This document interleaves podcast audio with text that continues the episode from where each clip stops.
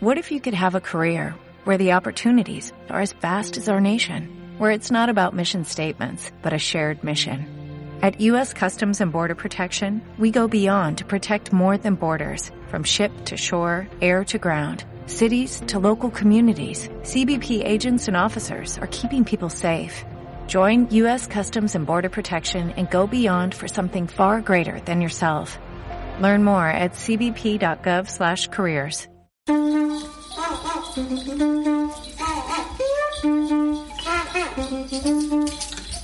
Hola a todos. Sigo, sigo todavía en el barco, pero bueno, hoy es nuestro último día sin cobertura porque mañana llegaremos a Cha las Islas Seychelles. No recuerdo si había dicho antes cuál era nuestro destino, pero sí, ese es nuestro destino final, las Islas Seychelles. Vamos concretamente a una de ellas, a Silhouette, que es donde dice la leyenda que está el tesoro de, de, de Judol, de Jean-François Judol, aunque antes pasaremos por la capital, por Mae. En Mae vivió Judol muchos años después de que dejara la piratería. Y allí el tipo se convirtió en un empresario, pues, con adinerado, que tenía plantaciones, tenía varios barcos, que comerciaron con, con mercancías y esclavos entre las Islas Seychelles y las Islas Mauricio.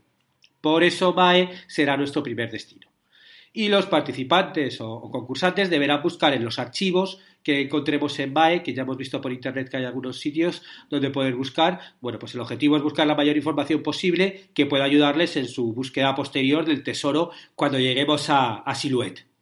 Y hoy quiero contaros una imagen que, la verdad es que me perturba desde esta mañana al amanecer. Eh, hoy, bueno, me desperté muy pronto y subí a cubierta, era ya, era, era de noche, ¿no? Todavía estaba como amaneciendo y entonces de repente vi a dos hombres en proa, o sea, en la parte de delante del barco, que desplegaron dos alfombritas, se pusieron de rodillas y se tumbaron a rezar. Eran Abid y, el otro árabe que embarcó en Lamu, no sé muy bien cómo se llama todavía, y que hace el trayecto con nosotros. Y se pusieron los dos a rezar me imagino que dirección a la beca, un poquito se, porque miraron así por donde salía el sol y se, y se, y se pusieron. Y yo, la verdad es que estaba mirándoles, ellos no me vieron, porque claro, yo estaba en la parte de arriba y, ellos estaban abajo, y yo no sé por qué, pero esa imagen de ver a los dos ahí sobre las alfombras, como, como que me empecé a, paranoiar. O sea, la verdad es que puede parecer una chorrada, ¿no? Pero, pero de repente me, vino la imagen de Brody, ¿no? En, Homeland, no sé si recordáis esa primera temporada, cuando sacó la alfombra y se puso a rezar ¡Buah! ¡Qué momento, por favor! Mítico, ¿no? El tipo saca la alfombra a alguien que era como americano, que estábamos ahí con la duda de qué había pasado en su cautiverio, y de repente se inclina a rezar. Y la verdad es que o sea, según estaba teniendo la imagen, o sea, reconozco que me jodí un poco porque soy consciente que son solamente prejuicios, ¿no? Pero entonces de repente el coco empezó a funcionar y empecé a pensar en los piratas somalíes, que están un poco por estas zonas, en los secuestros, eh, en la película esa de Tom Hanks, la de Capitán Phillips, aunque bueno, parte de, también de esta paranoia me viene un poquito de antes, ¿no? Porque el acompañante de, de, Abid era uno de los, de los que vi en la mezquita en el intercambio ese raro que hizo Chacal, ¿no? No sé si recordáis que os lo conté, que le dio una bolsa y el otro le dio algo y yo me fui corriendo. Bueno, pues lo vi por primera vez a bordo cuando hicimos que los concursantes se pusieran a fregar los, los platos de todos los pasajeros del barco. Porque claro, pues tenemos que inventarnos cosas para que hagan, porque si no es muy aburrido aquí la, navegación, ¿no? Y, claro, yo me puse a preguntar y me dijeron que era el ayudante de cocina de, de. Pero claro, lo fuerte es que no sabe hablar inglés, por lo que solo se comunica con Abid en árabe. Y, bueno, yo reconozco que son solo prejuicios, pero claro, cuando les veo a los dos murmurando en árabe, como, como que me vienen imágenes ahí un poco, un poco chungas, no sé. Pero bueno, yo me lo saco en medio porque me pongo a ser un tipo racional y digo, es absurdo, es un prejuicio, sácatelo de la cabeza.